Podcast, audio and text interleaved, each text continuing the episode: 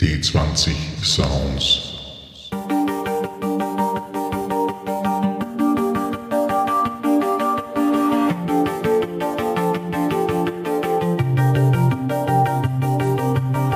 Hallo und willkommen zu einer neuen Episode des Drachentöter Podcasts.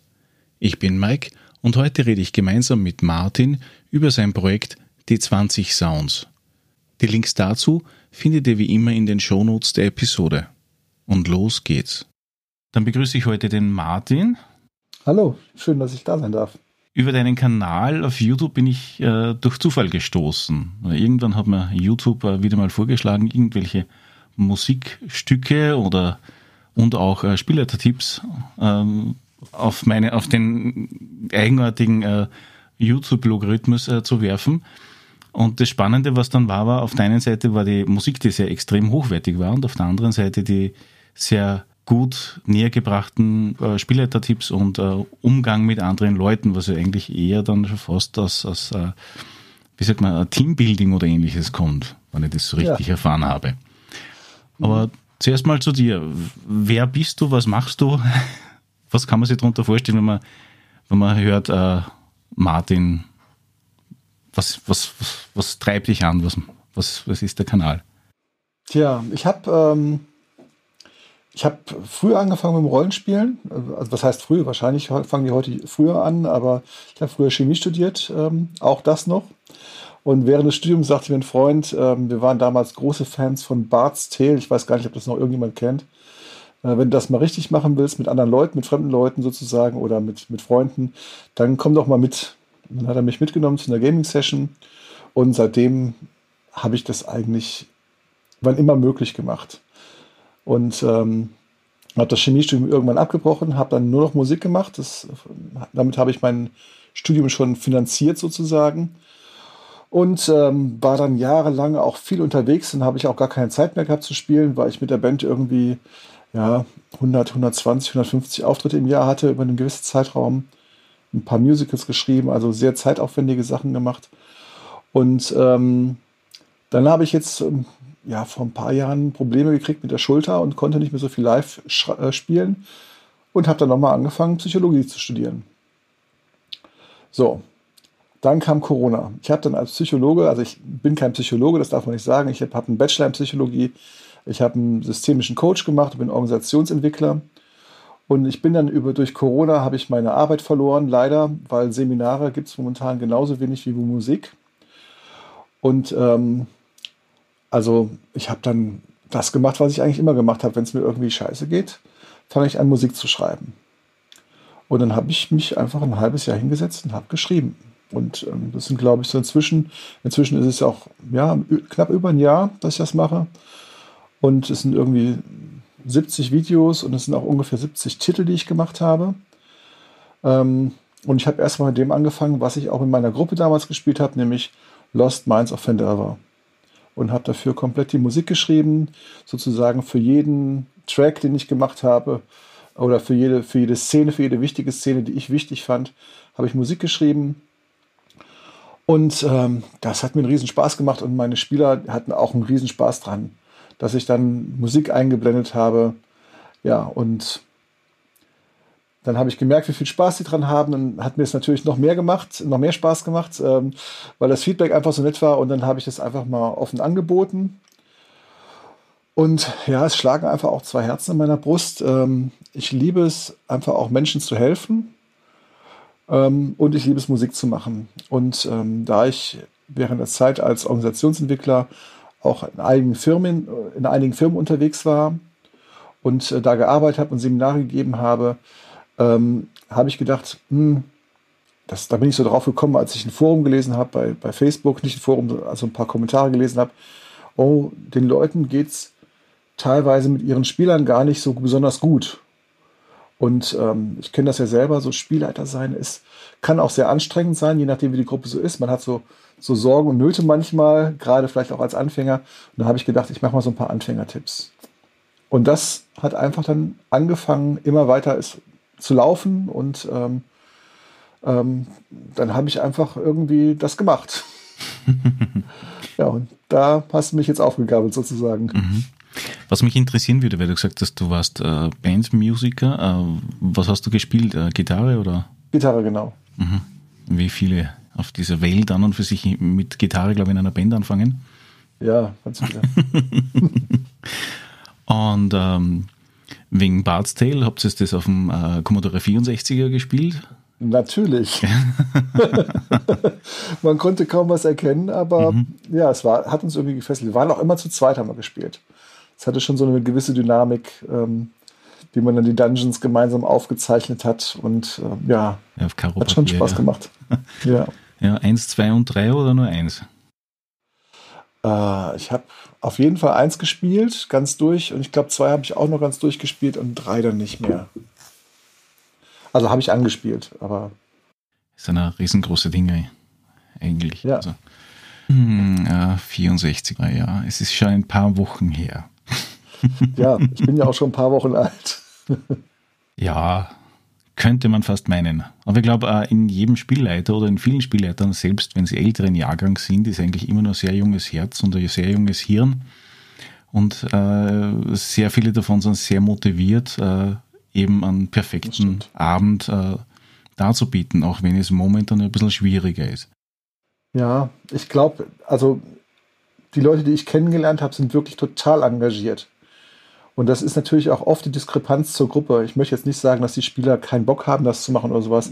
Aber ich glaube, als Spielleiter setzt man sich oft viele mehr, viel mehr Stunden damit auseinander. Und das verlangt natürlich eine hohe Motivation.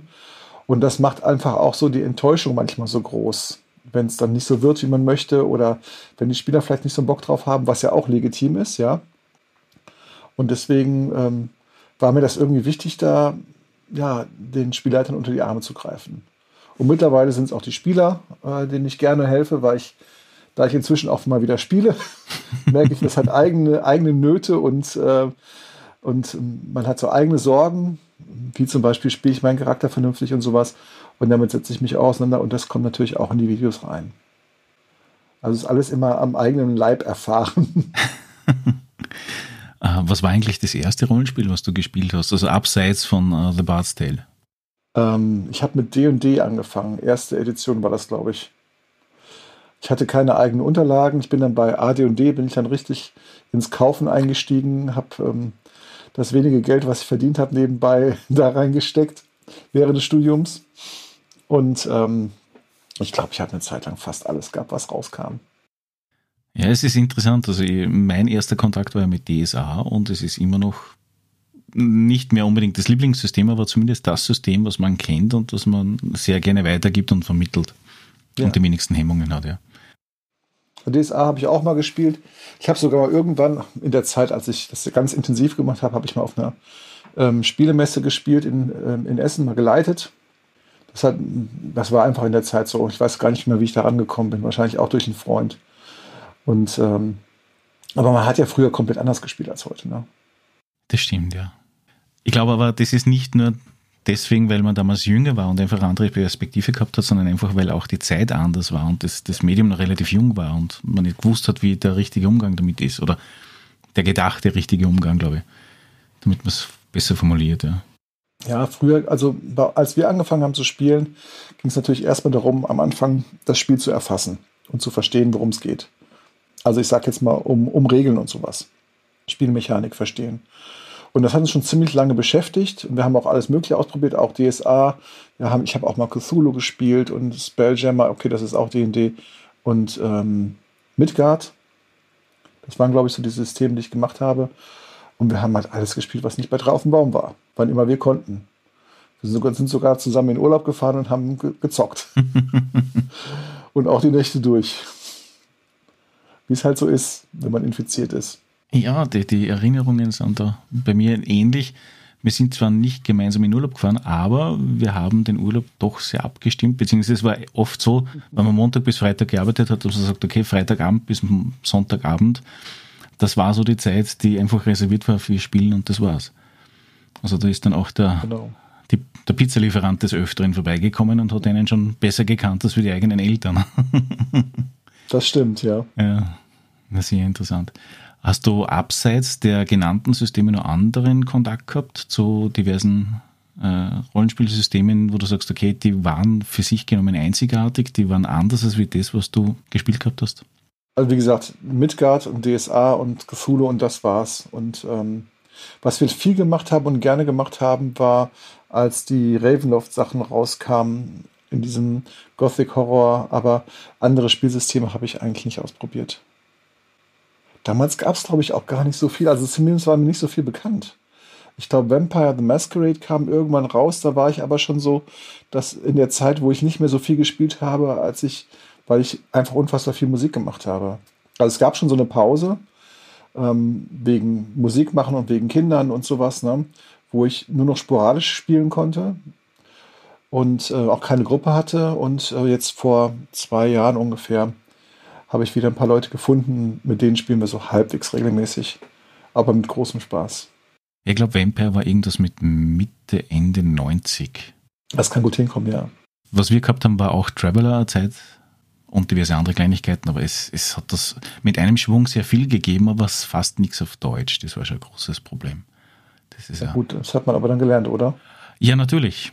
Natürlich. Aber wie gesagt, das ist jetzt, äh, wenn du, äh, bei uns war es in Österreich ja das Schwierige, wir haben genau zwei äh, Geschäfte gehabt, wo wir bestellen haben können und das war's. Und die haben vorwiegend natürlich nur die deutschen Produkte gehabt und fertig. ja, und Amazon gab es damals auch noch nicht, ne? Ja, das stimmt. Genau, 97 muss das gewesen sein, weil 97 bin ich nach Amerika gegangen und habe dort am Los Angeles Music Academy ähm, noch eine Zeit verbracht und da Gitarre gelernt. Das hat mich auch sehr beeindruckt und hat mich auch nochmal sehr motiviert und von da an ist es auch so karrieremäßig nochmal richtig nach oben gegangen bei mir als Musiker. Also ich habe jetzt nichts Weltberühmtes gespielt oder so, aber ich habe äh, immer gut davon gelebt, was ja mehr ist als die meisten, die ich jetzt so kenne, sagen können. Hast du da äh, eher Rock, Pop oder Metal oder was waren so die Richtungen, die du abseits von Musical, weil Musical ist ja wieder ein komplett eigenes Genre? Ja, ähm, wobei wir haben die Musical-Sachen auch selbst geschrieben und ähm, die waren auch eher rockig, die Stücke. Ähm, ich habe eine Zeit lang ziemlich viel so Dream Theater-Sachen gemacht, also Prog-Rock. Und äh, bin dann aber äh, gewechselt, oder das habe ich schon immer gemacht, schon auch, auch als ich wesentlich jünger war, habe mir Bluesmusik gemacht und ähm, als ich so viel unterwegs war, habe ich Rockabilly gemacht und ähm, auch gecovert in verschiedenen Bands. Aber Rockabilly war auch eine sehr lustige Geschichte, eine coole Band. Mhm. Ja, das glaube ich, ja. Ganz viel Energie, ganz viel ähm, Feeling good und sowas. Also hat sehr viel Bock gemacht. Ja, ich kann mich erinnern, ein Arbeitskollege von mir, der hat noch aktiv eine Rockabilly-Gruppe, äh, Band an und für sich, und der hatte mal auf einem Firmenausflug kurzer äh, Intermezzo auf einem Klavier dargeboten. Das arme Klavier. Aber es war eine wahnsinnige Stimmung, was der verbreitet hat durch das. Und die Energie, die da transportiert worden ist durch den Raum, war irre. Das ja, ist kaum das vergleichbar. Ist, das ist, also bei unseren Konzerten ist es auch wirklich so mit Kontrabass drehen und im Stehen Schlagzeug spielen und äh, auf dem Rücken liegen Gitarre oder hinterm Kopf oder sowas. Also da war immer was los. Aber ich muss auch sagen, es waren teilweise, wir haben teilweise fünf Stunden gespielt mit kurzen Pausen dazwischen. Also fünf Sets auf 45 Minuten, manchmal noch Zugaben und es war körperlich extrem anstrengend. Also ich bin joggen gegangen, nur mit, damit ich es durchhalte. Das stelle ich mir extrem schwierig vor, nur dazu, wenn, wenn man dann auch noch ein bisschen, ein bisschen ange, wie sagt man da, äh, angespornt wird durch den, durch den Hype, der dann durch die, das Publikum da kommt und, und die Energien, die da transferiert werden, das ist ja abartig zum Teil. Ja, da kommt schon wirklich viel Energie zurück das hat auch immer sehr viel Spaß gemacht. Ja. Wie bist du dann äh, von den Bühnenauftritten äh, zum Musical gekommen? Die Musical waren vorher tatsächlich. Ich habe ähm, irgendwann, hm, ich glaube, das war auch 96 oder so um den Dreh, habe ich ähm, den Transvestiten in der Rocky Horror Picture Show gespielt. Also wir haben das als Musical gemacht. Und aus dieser Gruppe, die da gearbeitet hat, haben sich ähm, diverse Leute rausgelöst, die ähm, dann neue Projekte angestoßen haben. Im Prinzip mit der gleichen, also es war im Prinzip eine Amateurgruppe, eine gute Amateurgruppe. Und dann haben wir noch ähm, Dracula als Musical gemacht, Romeo und Julia und Seelenfänger. Und dann habe ich auch noch Fremdaufträge gemacht und zwischendurch als Studiomusiker gearbeitet. Hattest du mal äh, Engagement am Theater auch? Ich habe mal äh, am Düsseldorfer Schauspielhaus äh, was gemacht fürs Kinder- und Jugendtheater. Das war auch eine wirklich schöne Sache. Einmal zusammen mit Lehrern, ähm, die ein Lehrer-Schauspielprojekt gemacht hatten, was mir sehr gut gefallen hat. Und ähm, mit so kleinen, absurden Kurzgeschichten, die waren wirklich toll. Und einmal wirklich ein Kinderstück für Kinder, wo ich ähm, ja, so kurze Musikeinwürfe gemacht habe, ähm, um die Musik so ein bisschen, also um die Kinder so ein bisschen anzufeuern sozusagen. Es hat auch viel Spaß gemacht. Habe ich auch live gespielt alles und ähm, ja, war sehr cool. Wahnsinn. Ja, das, das ist immer recht witzig. Also bei uns, da wo ich wohne, da gibt es hin und wieder so eine Kinderaufführung speziell, wo U-Musik erklärt wird. Also wo halt, was ist ein Stück ja. von Mozart, von Bach, von Beethoven gespielt wird und dann erklärt wird, was so der Hintergrund ist und wie, wie sich die Kinder das vorstellen können und um, das mit Geschichten verwoben, damit sie ein bisschen interaktiv mit eingreifen können, mit was ich, ein bisschen Tanz und so mhm. weiter. Und das ist immer recht der Heckmeck. Ja, also solche Sachen finde ich super. Ich finde auch, dass ähm, so klassisch angehauchte Musik für Kinder gar nicht so tot sein muss. Ich meine, heutzutage hört man natürlich die Musik meistens nicht mehr. Aber ich finde es spannend, wenn die darüber erfahren können. Ich habe eine sehr aktuelle Aussage von, es war ja jetzt am Muttertag vor nicht allzu langen Stunden. Und ja. äh, meine Nichte hatte erwähnt, dass sie mit Klassik ja eher weniger anfangen kann. Und war dann aber überrascht, wie oft und wo überall sie auf klassische Musik stoßt, ohne dass sie es eigentlich weiß. Und das hat ihr dann wieder einen, einen, einen Auftrieb gegeben, dass Musik doch nicht so uninteressant sein kann. Also ich bin jetzt, muss ich sagen, auch nicht so ein großer Fan von, von Schule an sich oder wie Sachen äh, an der Schule beigebracht werden. Ähm, äh, ich würde jetzt nicht sagen, dass die Lehrer was dafür kommen. Ich finde, äh, dafür können. Ich finde, dass das Schulsystem einfach überholt ist, dass man da was anders machen müsste, dass die Zeiten sich geändert haben und ähm, dass man viel mehr, dass die Kinder viel mehr Erlebnis haben müssten. Und ähm, ich glaube auch, dass die ja, wenn die Theater spielen zum Beispiel, viel mehr vom, vom Deutschen lernen, als wenn die reine Grammatik machen, was sowieso kein Kind im, in der fünften, sechsten Klasse wirklich interessiert. Und auch später nicht, ja. Ja, wahrscheinlich auch nicht. Andererseits, also ich zum Beispiel habe ähm, viel Schau gespielt in meiner Schulzeit. Zumindest so in den ersten zehn Jahren. Nachher in der Oberstufe natürlich nicht mehr. Und ich muss sagen, das hat mir also die ganze Grammatik, die ich gelernt habe, die habe ich auch wirklich gut gelernt. Ich merke, dass ich das meinen Kindern sogar noch beibringen kann. Und es hat mir auch Spaß gemacht, weil wenn man das einmal das Konzept verstanden hat, dann kann man da schon viel mit reißen, sage ich jetzt mal in der Schule. Also kann man sich seine Erfolgserlebnisse abholen.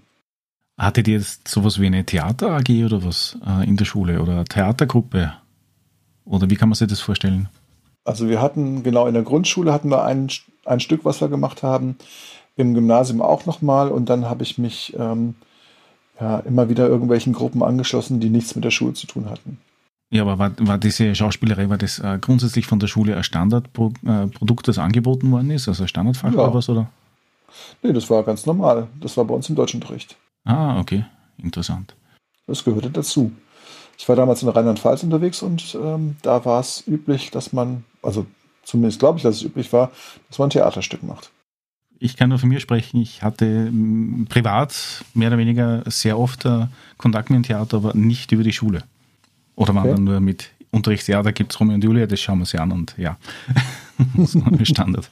Ja, aber es ist ja auch ein bisschen so, dass die Kinder Sachen nicht mögen, weil sie in der Schule gemacht werden. Das kommt natürlich auch irgendwo her, ne? dass diese, diese Ablehnung auf die Schule schon vielleicht in den ersten Schuljahren geschürt wird vermute ich jetzt mal, oder dass, dass einfach das System für die Kinder nicht mehr so gut passt, ne, mit dem vielen Stillsitzen und sowas. Ähm, aber ich, ich kann mich erinnern, dass es Romane gab, die ich eigentlich mochte oder die ich dann viel später nach der Schule nochmal gelesen habe, weil es mich irgendwie was gab, was mich daran fasziniert hat im Nachhinein. Und dass ich es in der Schule gehasst habe, Romane zu lesen. Ja, also bei uns war das so der Klassiker mit äh, die Glocke auswendig lernen oder ähnliches. Ja. Hat der alte Hexenmeister sich doch einmal wegbegeben. Bei uns war es ja Zauberlehrling. Ja. ja, den hatten wir auch, wobei sagen wir es, also äh, Zauberlehrling, ich glaube, ich kann maximal nur was von der Glocke, wenn überhaupt. Das ist auch schon wieder so lang her. Aber es ist schon immer so dieser Druck da im Sinne von, ja, das musst du lernen. Wir hatten zum Beispiel in Geografie das Thema, wir mussten alle Gebirgszüge von äh, Dornbirn bis nach Wien auswendig lernen. Ups. Genau. Das sind gerade mal ein paar. Also ja. Und ich glaube, solche Dinge werden dann auch ein bisschen kontraproduktiv aufgenommen für die Kinder. Aber ja, ich bin auch jetzt kein, kein Mensch, der an den Nürnberger als Richter glaubt. Also man tut oben das Wissen rein und äh, dann wird es irgendwie verarbeitet. Kommen wir wieder zurück äh, zum Schauspiel, äh, weil das Schauspiel hatte doch einen sehr großen Impact auf das Rollenspiel bei dir. Ja. Einer deiner Beiträge, beziehungsweise ich weiß jetzt nicht mehr, ob das jetzt der Blogpost war oder ob das jetzt äh, ein Video war über Musik in Kombination mit, äh, mit Rollenspielen oder ähnliches, war das, dass du, äh, dass du versucht hast zu erklären, dass äh, das Schauspiel oder generell die Inszenierung einer Szene aus Sicht des Spielleiters ziemlich ähnlich kommt dem, was du auf einer Bühne aufbereitest im Schauspiel oder erfahren hast von der Bühne. Okay. Ich kann das jetzt gar nicht so bestätigen, muss ich leider sagen. Ob ich das so geschrieben habe oder ob ich das so gemeint habe, sozusagen, das kann ich gar nicht genau sagen.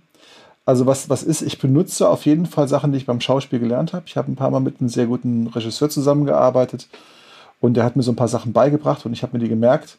Und das finde ich auch wichtig. Ich setze zum Beispiel, wenn ich anfange, ein Rollenspiel zu machen, also wenn wir jetzt am Tisch sitzen und wir haben dieses Socializing abgeschlossen und es ist alles soweit besprochen, dann gibt es eine kurze Recap-Time, dass man sich nochmal erzählt, was beim letzten Mal passiert ist.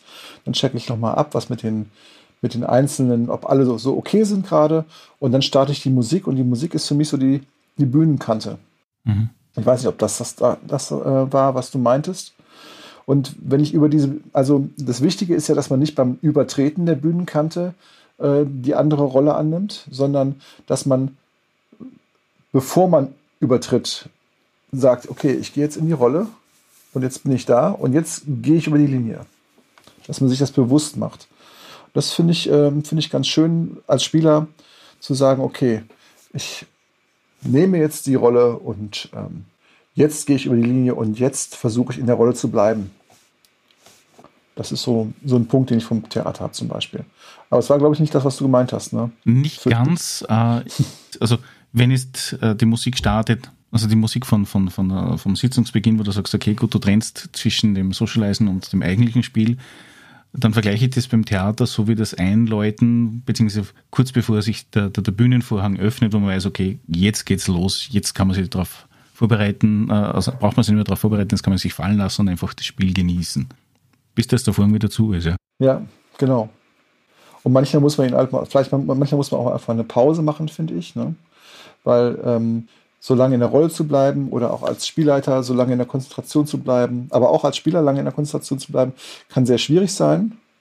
Gerade wenn es Sachen sind, die man nicht mal eben so runterspielt, sondern wenn auch noch ähm, Aspekte kommen, dass man vielleicht was vorlesen muss oder irgendwas, ähm, ähm, irgendwas Technisches lösen muss, wie ein, wie ein Gefecht. Und danach ist es ganz gut, eine Pause zu machen und dann wieder neu einzusteigen. Muss ja nicht stundenlang sein, aber komm, jetzt eben mal was trinken, ähm, einmal aufstehen, neue Kräfte sammeln sozusagen und dann wieder reingehen.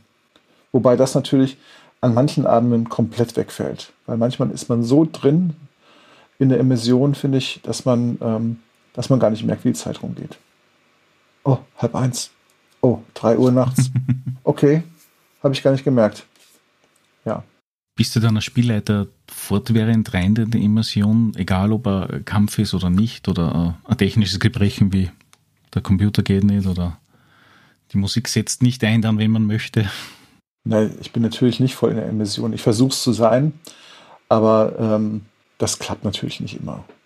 Also wenn irgendwas Technisches ist, dann bin ich erstmal bei der Technik. Wenn ich voll in der Immersion wäre, dann könnte ich das Problem auch gar nicht lösen, weil mein Gehirn dann irgendwie anders funktioniert, habe ich den Eindruck. Na, ich frage deswegen, weil es ja sehr viele Mythen gibt für Leute, die Spiel leiten wollen, aber eigentlich, äh, eigentlich die ganze Zeit nur Schiss haben, es zu probieren, weil sie äh, eine verklärte Wahrnehmung haben von dem, was man als Spielleiter macht. Und deswegen hinterfrage ich solche Dinge, wie es anderen Leuten geht, damit eben Neulinge nicht mehr so viele Hemmungen haben, einfach äh, der Spielleiter sein, ähm, zu sein bzw. zu genießen. Ja, aber das ist auch eine Frage, die immer ganz oft kommt, was mache ich denn, um alles gut zu machen oder sowas. Und ähm, ich habe immer so zwei Tipps, die eigentlich, finde ich, ganz universell sind, die man immer sagen kann. Und das erste ist, der erste ist, genieß das Spiel, guck, dass du selbst auch Spaß hast. Und der zweite ist, und das habe ich wirklich aus der, aus der Therapie oder aus dem Coaching gelernt, wer muss hier arbeiten? also das ist, ja, also muss ich, bin ich der Held, der jetzt gerade irgendwie ein Hindernis überwinden will, oder müssen meine Spieler das? Und ich bin, glaube ich, sehr großzügig und unterstütze auch viel und lass auch mal fünf Grade sein und, und mal eine Regel irgendwie hinten runterfallen, wenn ich denke, dass das wichtig ist. Aber die müssen sich immer noch anstrengen. Im Idealfall. Ja, mir kommt da gerade ein Beispiel in, in, in den Kopf, das ich irgendwann in einem Forum gelesen habe, wo sich ein angehender Spielleiter darum äh, naja, Gedanken gemacht hat, so nach dem Motto, wir haben ein Raumschiff, also die Crew hat, also die, die Gruppe hat ein, Raum, äh, ein Raumschiff und äh, sie haben ein anderes Raumschiff verfolgt und sie wollen das ändern, wie gehen sie das an? Ob er das machen soll oder das machen soll und dann hat einer ganz prägnant gesagt, das sollen deine Spieler herausfinden, fertig. Und da war er komplett baff. Aber genau um das geht es eigentlich. Genau darum geht's. Also, dass man die Geschichte gemeinsam erzählt und nicht irgendwie ein Buch vorliest, sage ich jetzt mal, als Gegenstück. Äh, kommen wir nochmal zur Musik zurück. Du hast gesagt, du schreibst sehr viel selbst, also speziell, äh, was ich gesehen habe, atmosphärische Musik. Ja. Also Background-Musik für, es könnte eigentlich für Soundtrack für einen Film genauso sein wie ja. du hast mich durchschaut. Ich, ich sage auch immer, so in meinen Gedanken sage ich immer, das steht glaube ich auch bei mir auf der Webseite, wenn ich es nicht gelöscht habe, zufällig. Ähm, ich ich schreibe den Soundtrack für euren Filmabend. Das ist so die Idee dahinter. Ich, ich glaube, den Spruch habe ich noch irgendwo im Hinterkopf, ja. Weil ich konnte keinen, also kein Stück finden, das irgendwie Rock, Pop oder irgendwas in, in, in die Richtung gehen würde oder Musical betont. Habe eigentlich nichts gefunden von dir. Nee. Nee, hast du da nicht gefunden, weil es an anderer Stelle ist. Ah, okay. Also ich habe natürlich Sachen, aber die veröffentliche ich, veröffentliche ich nicht als D20 Sounds. Mhm. Ja, es ist, ist klar. Wobei es tatsächlich ähm, auf Plattformen gar, noch gar nicht so viel von mir gibt. Es gibt eine Band, mit der mache ich auch Instrumentalmusik. Die ist jetzt gar nicht so unterschiedlich. Also würde ich jetzt sagen, von dem, was wir hier machen oder was ich jetzt hier für D20 Sounds mache. Das heißt Radio de Luna. Äh, ich sage es nochmal sauber. Radio de Luna und äh, die Platte heißt Journey 2 und das ist so Musik, wo ich genau wie beim Rollenspielen auch so Bilder im Kopf habe. Also ich habe, wenn ich komponiere für die Rollenspielmusik, dann habe ich immer so eine Szene im Kopf oder ein Bild und gehe davon aus und ähm, lasse sich das entwickeln. Und das ähm, ist bei Rayo de Luna genauso. Da habe ich irgendwie, das habe ich mit einem Freund gemacht, also ich habe ich nicht alleine geschrieben, ist ein genialer Typ, spielt irgendwie sechs Instrumente und Wahnsinn und mischt und macht Fotos. Tierischer, toller Typ, ähm, der, ja, und da ist aber so, dass, ähm, dass ich ja auch immer so die Idee habe, okay, was stelle ich mir jetzt gerade vor? Stelle ich mir vor, äh, ein Fjord in, in Norwegen oder stelle ich mir vor, einen Strand in Thailand. Und ähm, so kommen auch diese, diese Sachen zustande. Ist es für dich einfacher, ähm, atmosphärische Musik äh, zu erstellen, so wie jetzt das, äh, die 20 Sounds, oder genauso mit Gesang und so weiter, mit Text? Ähm, es ist auf jeden Fall einfacher für mich, atmosphärische Musik zu machen. Ähm, ich finde es, also ich finde es nicht schwierig, Texte zu machen, aber ich finde es schwierig, gute Texte zu machen. Und ähm, also ich habe in der, in der Rock'n'Roll-Band, in der Rockabilly-Band habe ich viel getextet auch. Und es war auch passend dafür, glaube ich. Weil da geht es halt so um typische Sachen wie Party machen und sowas. Also, aber wenn ich jetzt versuche, ähm, wie bei meinem Solo-Projekt, was ich mal gemacht habe, so Songwriter-mäßig Texte zu schreiben, boah, da breche ich mir manchmal einen ab. Und das ist auch für mich dann gehirnmäßig anspruchsvoll. Dann gehe ich auch manchmal anders ran. Und das ist vielleicht auch manchmal gar nicht so gut, so den hohen Anspruch an sich selbst zu haben. Ja, ich, ich bekomme das ja immer nur von der, vom Rand mit, wo dann Leute sagen, ah, ich mache, ich habe jetzt eine Groove Machine oder Groovebox oder ähnliches. Ja. Und jetzt mache ich da einen Hip-Hop-Beat und dann spreche ich was rein und dann bin ich der nächste, keine Ahnung, LL Cool J oder so. Und dann kommt nichts raus. Es kann passieren, aber wie wahrscheinlich ist das? Ja. Es gibt ja immer noch, also ich meine, es gibt auch viele Leute, die neu auf den Markt kommen, aber es gibt auch viele Platzhirsche. Und ähm, die Musikindustrie ist, glaube ich, eher so angelegt, wenn du jetzt nicht ein tolles Konzept hast und ähm, äh, was ganz anders machst und damit irgendwelche Leute erreichst, die das gut finden, weil es ganz anders ist, dann hast du eigentlich wenig Chancen. Einfach nur über die Unterscheidung.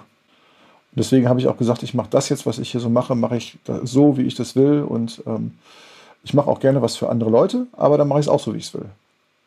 Und ich habe so ein paar Aufträge gehabt, ähm, kannst du mir nicht mal für meinen Podcast eine, eine Melodie schreiben, also ein Intro schreiben oder sowas. Da habe ich mit dem gesprochen und ähm, wir haben zusammen überlegt, äh, wie das sein soll, welche Stimmung rüberkommen soll. Und dann habe ich aber die Musik geschrieben und dann muss es halt abgesegnet werden oder auch nicht. Ich hätte jetzt auch noch was Zweites gemacht oder sowas, wäre jetzt nicht das Problem gewesen. Aber die Musik schreibe ich so, wie ich meine Musik schreibe. Und da verbiege ich mich auch nicht und sage jetzt, okay, jetzt mache ich mal was in Richtung ähm, Hans Zimmer. Mhm. Sondern ich mache immer was in Richtung Martin Schröder. Ich glaube, das ist ja das Wichtigste und das ist, ich denke mir auch, also gerade jetzt, wenn man sich die, wie du gesagt hast, die Plattenfirmen kaufen eher ein Gesamtpaket. Wenn man nicht alle Märkte gleichzeitig bedienen kann, dann ist man uninteressant, glaube ich, mittlerweile. Das kann ich tatsächlich gar nicht so gut einschätzen, wie das so ist. Ich habe einmal mitbekommen, Fun Fact am Rande, da war ja der, der Paul McCartney, war ja mal in einem Video von irgendeiner Sängerin vor, glaube ich, vier, fünf Jahren oder was drinnen, so nebenbei, also als Begleitstimme mehr oder weniger. Und ein Kommentar von irgendeinem äh, YouTuber, äh, Kritiker war dann im Sinne von, ja, der Junge, der da mit der Gitarre spielt, der hat vielleicht irgendwie an, auch irgendwann mal Erfolg. Ja, gut. War sehr amüsant, ja. Aber wie gesagt, da kann man schön drüber lachen, wenn man den kennt. ja.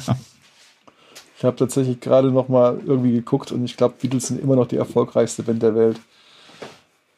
Wobei auch so ein Hip-Hopper mit dem Namen Drake äh, sehr viel Verkäufe hat inzwischen. Ja.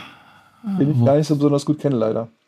Zwecks Einsetzen am, am, am Rollenspieltisch. Du hast äh, einiges äh, in deinen Videos verarbeitet, wie du wann genau du was positionieren möchtest oder solltest, also von seitens des Spielleiters her, eben wenn, wie du vorher gesagt hast, wenn die Sitzung eröffnet wird, wenn sie beendet wird, wenn ein Kampf kommt und so weiter. Hast du da diese Erfahrungen äh, vom Tischrollenspiel übernommen? Also sprich, wenn ihr jetzt auf einem Tisch sitzt, im Wohnzimmer, Esszimmer oder ähnliches? Oder auch bei den virtuellen Tabletops?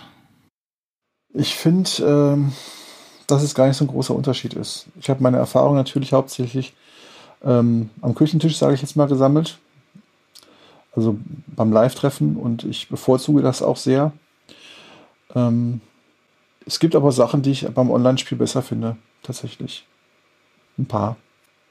Zum Beispiel den Einsatz von Musik oder dass man das mit den Maps einfacher machen kann ähm, und ähm, dass man sich leichter treffen kann tatsächlich auch.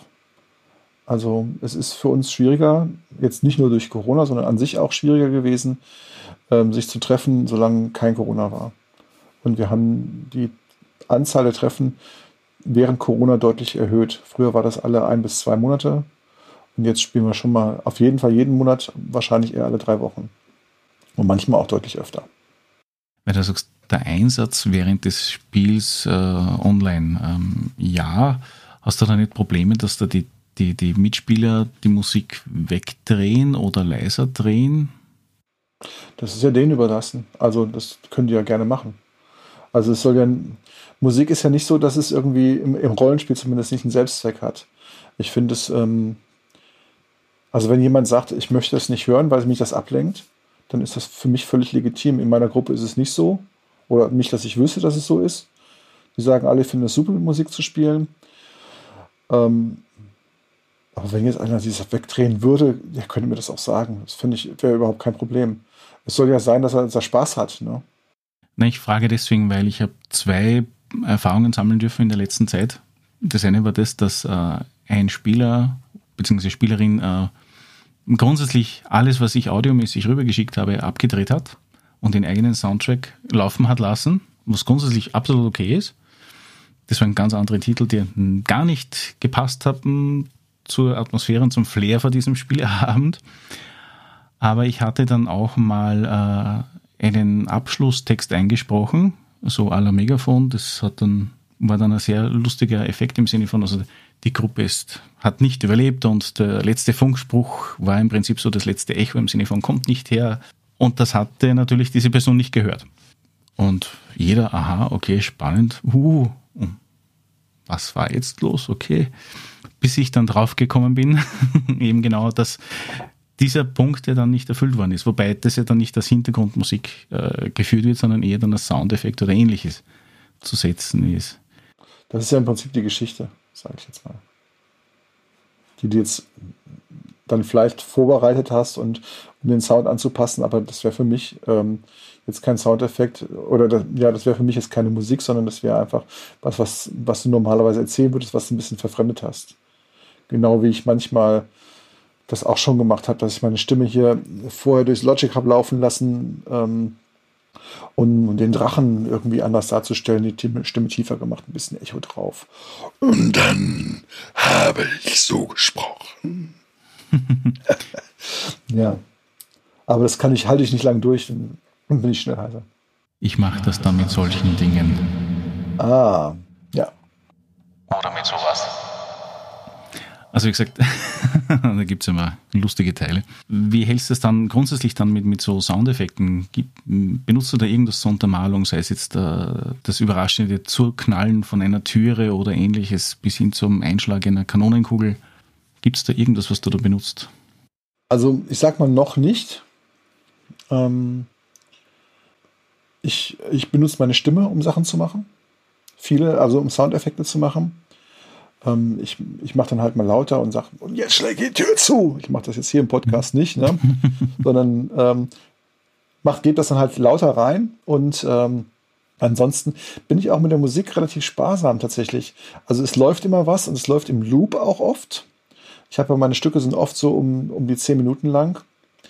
Ähm, aber ich möchte darauf gar nicht so viel Konzentration haben. Jetzt ist bei, mein Vorteil ist natürlich, ich kenne meine Stücke sehr gut und weiß, welches Stück ich an welcher Stelle habe. Und manchmal setze ich die Musik auch so ein, dass ich sage, okay, ich weiß jetzt, wo ich hin will in dem Moment. Ich möchte, dass meine Spieler mitkriegen, dass sich was ändert und spiele Musik ein, die anders ist. Mhm. Also ich mache ein Beispiel. Die sitzen am Lagerfeuer, es gibt lustige Lagerfeuermusik, ja, Harfe, knisterndes Feuer. Manchmal habe ich das ja auch beides zusammen, dass die Geräusche und die Musik zusammenlaufen. Und ähm, dann in der dritten Wache äh, gibt es einen Encounter und ähm, der Spieler ist an der Reihe und ich ändere dann plötzlich die Musik. Ich sage aber gar nichts. Ich ändere die nur und fade die alte aus und fade die neue ein. Und dann lasse ich mal Perception würfeln. Nutzt du dann äh, Themen für den großen bösen Widersacher auch? Oder ist es eher im Sinne von am besten nicht, weil du sonst zu viel Aufmerksamkeit über die Musik transportieren möcht, äh, müsstest? Mm, also Nee, das mache ich nicht. Also ähm, ich habe keine Themen geschrieben für irgendwie großen bösen Widersacher oder sonst irgendwas. Ich habe zwar schon, sage ich jetzt mal, Drachenmusik gemacht für den Kampf mit dem Drachen oder für den Dra Kampf mit dem Jau, aber ähm, es ist jetzt nicht so, dass das ein Charakterthema ist, wo man, was man sagen, ich sage jetzt mal, einblenden könnte in dem Moment, wo man, wo der im Hintergrund die Fäden zieht. Das mal, wie gesagt, ich halte es relativ einfach. Manchmal habe ich auch nur fünf bis zehn Stücke an einem Spielabend, die eingespielt werden. Und ich finde, dass die Musik äh, das Rollenspiel nicht, ähm, also es soll eine Atmosphäre schaffen und mehr auch eigentlich nicht. Ähm, das ist so meine Ansicht, wie ich spiele. Ich glaube, dass es Leute gibt, die können das anders und die können das auch vielleicht sogar besser machen und sind da viel ausgefuchster. Aber ähm, ich bin gerne Minimalist, was solche Sachen angeht. Und ich möchte den Leuten auch nicht meine Musik aufdrängen oder sowas. Entweder sie mögen es, so wie ich es mache, oder, oder nicht.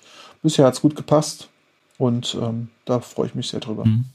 Na, wie gesagt, also ich bin auch äh, ist nicht großer Fan davon, die Art und Weise, wie deine Stücke die Atmosphäre transportieren, weil das ist relativ selten, weil meistens bekommst du fixfertige Dinge, die dann eigentlich nirgendwo reinpassen, nur auf das eine Ding von dem einen Abenteuer vielleicht noch. Aber deine sind äh, im Vergleich dazu sehr universell einsetzbar. Also ich kann mir gut vorstellen, dass es von drei aktiven Runden, die ich momentan habe, mindestens bei zwei einsetzen könnte. Mhm. Beziehungsweise auch äh, machen werde, wenn ich ein Fantasy-Stück benutzen würde. Momentan habe ich nur eine Fantasy-Runde, da wird es ein bisschen schwierig. Das andere sind alles Science-Fiction oder ähnliches. Ja, das kommt auch noch. Ich habe ja bei Patreon ein Konto, also patreon.com-d20sounds und ähm, hat einer von meinen Patrons ähm, hat nach, nach Science-Fiction-Musik gefragt für eine spezielle Szene. Und dann sage ich auch nicht, nee, es kommt nicht in die Tüte, sondern ich schreibe das dann einfach, weil es für mich auch immer eine gute Anregung ist, weil ich immer Themen suche, auf die, die Leute Lust haben. Und wenn dann einer so einen Wunsch hat, und jetzt nicht sagt, also wenn jetzt sagen, jemand sagen würde, ja, ich möchte es aber nur in meinem Spiel benutzt haben, bitte ja, dann, dann sage ich, okay, dann zahl dafür. Logisch, aber wenn ich das dann einfach benutzen kann nachher und es ist auf meinem Kanal und es ist ähm, äh, für alle, die da sind, erreichbar, dann mache ich das einfach. Du bietest es ja an und für sich ja kostenlos an. Ja, ich habe das meiste, habe ich tatsächlich kostenlos hochgeladen. Äh, die Leute, die bei mir bei Patreon sind, haben immer alles ein bisschen früher und haben auch ein bisschen mehr. Also ich glaube, es sind jetzt so 30, 40 Stücke sind im Umlauf von mir im Moment, die frei verfügbar sind auf meiner Website und sowas. Und es gibt tatsächlich so 70, 75, würde ich schätzen. Mhm. Ich habe gesehen, du hast das nicht nur auf deiner Webseite, sondern auch auf Soundcloud. Ja. Ähm, hast du da andere Plattformen auch, die du bedienst oder vorhast, dass du sie bedienen wirst? Ja, ich bin bei Bandcamp. Da kann man die Sachen dreimal umsonst hören und äh, da muss man bezahlen. Das ist jetzt nicht mein Konzept, aber ich habe es mal da hochgeladen. Äh, aber auch nur, da fange ich gerade mit an und es ist ähm, und auch genau wie Bandcamp habe ich auch ähm, jetzt über DistroKit vertreibe ich die Sachen auch an alle an alle Streamingdienste. Aber das mache ich auch so im ein- bis zweiwöchentlichen Modus, dass ich die Sachen langsam allmählich hochlade. Ähm, ich muss natürlich auch sehen, wo mein Geld herkommt. Ähm, weil es ist schon eine Sache, die mich sehr fesselt und ich habe immer Sachen gemacht, die ich liebe. Und das soll auch so bleiben. Und am liebsten würde ich natürlich nur noch Content erstellen und nur noch Musik schreiben für Rollenspieler. Also, oder ich sage jetzt mal Musik schreiben ähm, gerne auch für Rollenspieler. Aber wenn jetzt jemand sagt, ich habe jetzt äh, für, für mein Theaterstück gerne Musik oder für meinen Film, dann mache ich das natürlich auch gerne. Das macht mir auch total Spaß. Aber einfach, dass ich diese Art von Arbeit machen kann. Komponieren und helfen. Im Großen und Ganzen. Das ist so mein Ansporn. Und natürlich, hm, ich habe jetzt ein halbes Jahr Arbeitslosengeld gekriegt, als ich meinen Job verloren habe. Und es ist jetzt rum. Und jetzt habe ich mir einen Job gesucht, um so ein bisschen zu überbrücken. Ähm, und versuche einfach während der Zeit meine Sachen nach vorne zu bringen, weil irgendwann würde ich gerne davon komplett wieder leben, wie ich das früher gemacht habe. Früher war das mit den Live-Auftritten so, dass ich gutes Geld verdient habe. Ähm, das geht jetzt leider nicht mehr. Jetzt während Corona sowieso nicht. Ich habe letztes Jahr zwei Auftritte gespielt, was absolut lächerlich ist. ja. Obwohl es schöne Auftritte waren, ja, aber man freut sich dann auch über jeden, den man spielen darf als Musiker. Aber ja, es wäre toll, wenn ich, wenn da mehr Leute sagen, ach gut, der macht tolle Sachen und unter, ich unterstütze den. Sage ich jetzt natürlich, danke, dass ich dafür auch die Plattform haben darf, gerade mal, und dass du es ansprichst. Ähm, würde ich mich sehr darüber freuen und ähm, ich würde das auch belohnen, indem ich meinen Job kündige und nur noch was mache, wenn die Chance besteht. Ja. Wenn du sagst, DistroKit äh, bedient diverse Streamingdienste, das heißt, das Spotify, Deezer und Co. werden durch das bedient? Ja, Genau. Also ähm, das, nein, das, das ist, ähm, du kannst natürlich, glaube ich, deine Sachen auch bei Spotify hochladen. Irgendwie, äh, über ein Label oder sowas. Aber ich mache das alles im Eigenvertrieb und da gibt es äh, CD-Baby und DistroKit und vielleicht auch noch ein paar andere Sachen. Und du lädst da einen Track hoch und die laden das in alle Portale rein. Aber jetzt so unter uns, ähm, das hört ja keiner zu, äh, auf den Streaming-Plattformen bekomme ich kein Geld. Also bei, bei, äh, bei, bei, wie heißt es nochmal? Spotify bekommt man 0,003 Cent, glaube ich. Also du bekommst pro Spielen fast kein Geld. Ich habe mit meiner anderen Band ähm, habe ich eine Abrechnung gemacht. CD ist ein paar hundert Mal gehört worden. Ist nichts mehr rumgekommen. Bekannter von mir hat 30.000 Plays mit, ähm, mit seinem letzten Album gehabt. Hat er immerhin 100 Euro für gekriegt. Ja, weiß, dass das Thema Spotify generell ein bisschen ein Problem ist. In allen Dingen, man, es ist ja bei den Podcasts ja nicht anders. Ein Podcast kann sich ja an und für sich nur durch äh, Werbung innerhalb des Podcasts finanzieren. Ich bin ja komplett werbefrei in jeglicher ja. Hinsicht. Oh. Und äh, somit äh, bezahle ich das alles brav aus meiner eigenen Tasche. Solange es noch geht, ist ja das kein Thema nicht. Ich sehe das als erweitertes Hobby an.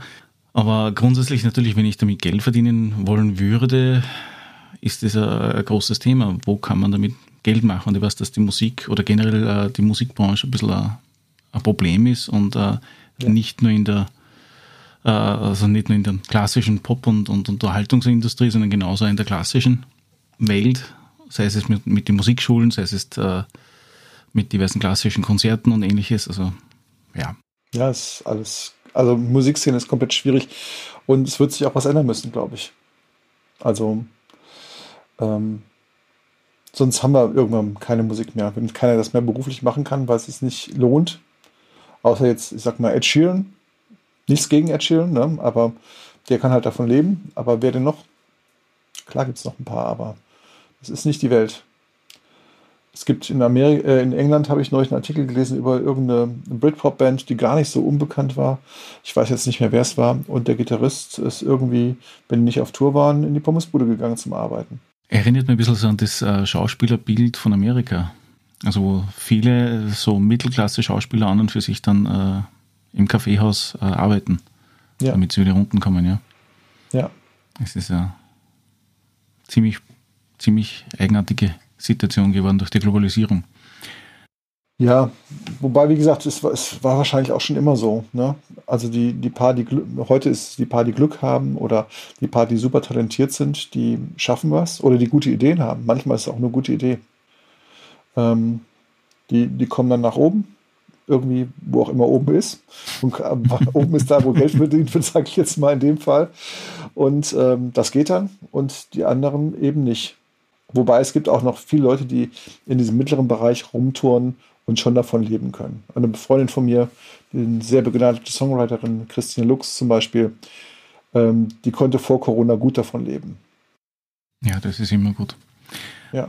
Was wäre jetzt, wenn jetzt einer deiner oder unserer Zuhörer im Prinzip sagt, okay, ich möchte jetzt auch atmosphärische Musik machen, nach meinem großen Vorbild, nach deinem Kanal bzw. deinen Inhalten, was würdest du ihm auf oder ihr auf den Weg geben?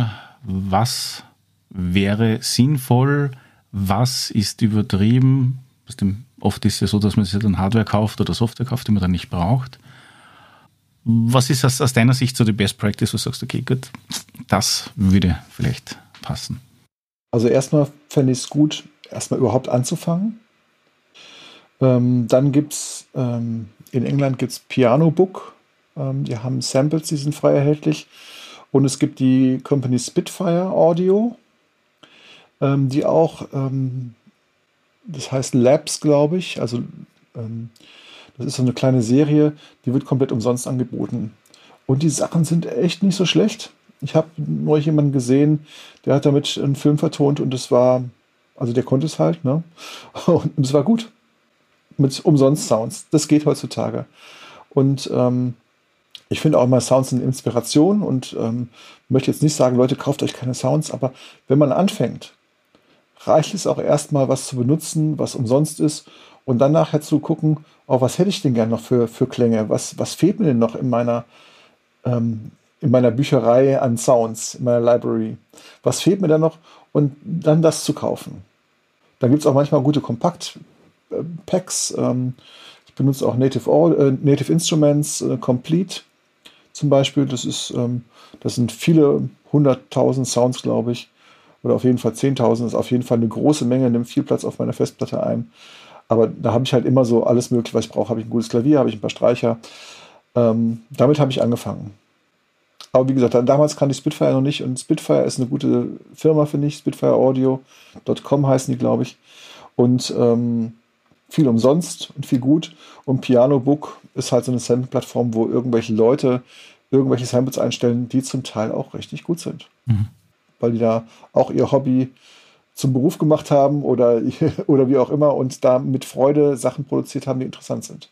Ja, Sie kann man erinnern, wie ich meinen ersten Mac gekauft habe, war GarageBand natürlich hoch im Kurs und da war noch wesentlich mehr ja. dabei als wie jetzt, weil es wird ja immer weniger was dabei ist, genauso glaube ich bei Logic oder so äh, vom Inhalt her, aber ich glaube, bei dem großen Pack, was du hast, sind irgendwas bei 100 Gigabyte an Soundfiles dabei, war nämlich richtig vor der Werbung her noch im Hinterkopf, dass das richtig dabei habe. Es ist ja doch eines der bekanntesten Packs. Ja, genau. Das ist schon sehr bekannt. Ich habe dann auch, weil ich gemerkt habe, ich habe ähm, einfach eine Liebe für klassische Instrumente, habe ich mir auch noch mal ein paar gute Streicher extra gekauft und also gute Instrumente aus dem Orchester extra gekauft. Und damit komme ich ganz gut klar. Bist du eigentlich auch der Mensch, der dann irgendwie mit einem äh, mobilen äh, Hausnummer zum H6 oder ähnliches äh, Fieldrecorder rumläuft und irgendwelche Natursounds aufnimmt und das verarbeitet und, und umbaut? nee, der Mensch bin ich nicht. Ich bin der Mensch, der an, an seinem Computer sitzt und sich freut, dass andere Leute gute Sounds gemacht haben. Also natürlich ähm, mache ich mal Sachen irgendwie, dass ich eben mal was sample hier im Studio, aber dass ich dafür rausgehe, mache ich nicht. Ich frage nämlich deswegen, wir haben nämlich letztens ein Video gesehen, da hat einer mit dem ganz neuen Rode-Mikrofon, mit diesem 3D-Mikrofon, ist einer irgendwie in die Pampa gefahren und hat eine Ukulele aufgenommen in einem äh, alten Tunnel. Und das war natürlich ja. sensationell, man traumhaft. Ja. Aber ja, sicher ja, gibt super Sachen. ja. Also es gibt Leute, die können das einfach total gut. Ich habe mich jetzt demnächst mit jemandem verabredet, ähm, der auch das gleiche macht wie ich im Prinzip, mit dem Markus Müller äh, von RPG Music. Und ähm, wir wollen zusammen meine Dobro samplen. Er hat gesagt, er fängt an, Sample Packs zu machen. Ich habe gesagt, musst du meine Dobro samplen? Ich komme vorbei und wir nehmen die zusammen auf, weil ich möchte auch mal sehen, wie der das macht. Und ähm, also es gibt, es gibt ja so viele Sachen, die man machen kann in seinem Leben als Musiker, so viele Möglichkeiten, die man hat. Und ich bin auch interessiert und ähm, bin mal ganz gespannt, was er so damit anstellt und wie es nachher klingt. Mhm. Ich habe auf einem Foto für dir äh, gesehen, dass du den Machine Plus hast aus äh Nee, Hardware, die normale. Die normale, okay. Ich mhm. dachte, das ist die Plus. Aber wie gesagt, ich, ich kenne mich da zu wenig aus, ich habe es nur erkannt, weil das ist ja in jedem zweiten Video gefühlt einmal auftaucht. Und es ist schon interessant, was unterschiedliche Leute damit machen. Man, die, da gibt es eine Engländerin, die, die macht äh, in Echtzeit ihre, äh, über diese Touchpads äh, ihre Musik, indem sie einfach nur dieses Groovepad nimmt und live einspielt und nicht irgendwie runtersampelt und das war's. Andere gehen her und, und schneiden sie einen Ton raus und verändern den direkt ja. auf dem Teil drauf. Es ist irre. Es ist irre, ja. Aber tatsächlich ähm, benutze ich es für die orchestrale Musik weniger als für andere Sachen. Also wenn ich, ich habe jetzt gerade einen Auftrag für ein ähm, Tanztheater, da kommt das mehr zur Geltung, mehr zum Einsatz als ähm, für die Musik, die ich sonst mache für, für Soundtracks und für die 20 Sounds. Wir haben eigentlich fast gar nicht über die Spielleiter-Tipps gesprochen. Wenn jemand jetzt interessiert ist allgemeinem Hobby und sagt, okay, ich möchte das probieren, ich habe vielleicht Zugang zu einer Gruppe und möchte als Spieler bzw. als Spielleiter da mitmachen. Man gut, jetzt mit Corona ist vielleicht ein bisschen einfacher, weil man nur online sich verbinden muss und das war's. Aber was für Dinge oder Tipps gibst du derjenigen Person auf dem Weg, damit sie wirklich Spaß und Freude an dem Tun hat? Also, ich rate immer von Perfektion ab. Ich, ich rate immer dazu, einfach was zu machen, und das im Laufe der Zeit besser werden zu lassen. Ich glaube, dass man sich, also ich gehe natürlich immer von mir aus. Ähm, ich habe mich ganz schön mit, um, mit, ähm, mit meinen Ansprüchen schon rumgeplagt. und ähm, das ist nicht immer vorteilhaft gewesen, ganz bestimmt nicht. Und ähm, von daher bin ich jetzt im Alter etwas entspannter geworden und sage, hey, mach das erstmal und perfekt gibt es nicht und Perfektion ist auch gar nicht wichtig wenn die Leute mit euch spielen wollen und Spaß haben wollen, dann ist das das Schönste. Und ich habe da auch irgendwie neulich auch so einen super Satz gefunden. Rollenspiel hat man gewonnen, wenn am nächsten Tag, äh, äh, wenn in der nächsten Woche oder beim nächsten Termin die Leute wieder mit einem spielen wollen. Und das versuche ich mir immer so als Vorbild zu nehmen und meinen eigenen äh, Perfektionismus unter Kontrolle zu halten. Also ist natürlich auch so, muss ich jetzt ehrlich gestehen, dass ich nicht jeden Tipp, den ich gebe, sofort perfekt umsetzen kann. Ich weiß, ähm, wie man die Sachen anwendet, ich weiß, wie Kommunikation funktioniert. Trotzdem klappt es nicht immer gut, dass ich das mache. Ja. Also ich bin dann genauso Mensch wie der andere und nur weil ich Videos mache, wo, wo, wo, wo gesagt wird, wie es richtig wäre, heißt es nicht, dass ich es immer richtig mache. Ich versuch's. Aber wie gesagt, Perfektion ist da sehr störend. Und das ist auch so der Tipp nicht. Im Endeffekt, die Frage war ja nach dem Tipp. Habt Spaß, ne? Lasst die Perfektion beiseite, lasst den Anspruch an euch ein bisschen fallen, bereitet euch ordentlich vor und dann guckt, was die Spieler machen. Und ähm, hört ihnen zu und seid empathisch und guckt, was die brauchen und versucht das innerhalb dieses Moduls. Am Anfang ist es immer ganz gut, was zu haben, wo man sich so lang handeln kann. Später kann man das anders machen, aber anhand des Moduls zu entwickeln. Also ich habe früher habe ich meine Spielrunden, weiß ich noch, wir haben uns jeden Abend getroffen eine Zeit lang ähm, weil wir alle in einer WG gewohnt haben. Und ich habe immer nichts vorbereitet. Wir haben einfach an der Geschichte weitergespielt. Und dann ist irgendwas passiert und ähm, ich habe mir irgendwas ausgedacht. Zack. Und manchmal habe ich dann währenddessen kurz im Monsterhandbuch geblättert und habe gesagt, okay, wir brauchen mal einen Encounter, wir haben so viel Rollenspiel gemacht. es muss mal irgendwas passieren. Ja, das, das stimmt, ja. Dann sage ich danke für dein, dass du Zeit genommen hast für die wunderbare Stunde, dass wir ein bisschen was erfahren haben dürfen über dein Leben, über deine Interessen, über deinen Kanal und die Dinge, die du so anbietest und die sehr hochqualitativ äh, vielen, vielen Leuten weiterhelfen. Das muss man auf alle Fälle sagen. Ja, vielen, vielen Dank für die Einladung. Ähm, ich darf das mal kurz sagen. Ich finde, dass du hier einen super Job machst. Ich fand die Gesprächsatmosphäre total angenehm. Habe mich sehr wohl gefühlt. Ich habe auch viele Sachen erzählt, die ich vielleicht nicht jedem erzählen würde. Danke. Und du stellst mega gute Fragen. Also vielen Dank und ähm, ja, vielleicht in zwei Jahren wieder oder sowas. Ja, gerne. Danke dir. Vielen Dank. Mach's gut. Und schon ist die Episode wieder zu Ende. Ich hoffe, es hat euch gefallen. Hinterlasst doch einen Kommentar unter www.drachentoeter.at, iTunes, Facebook, YouTube oder via E-Mail unter podcast.drachentoeter.at. Bis zum nächsten Mal, euer Drachentöter Mike.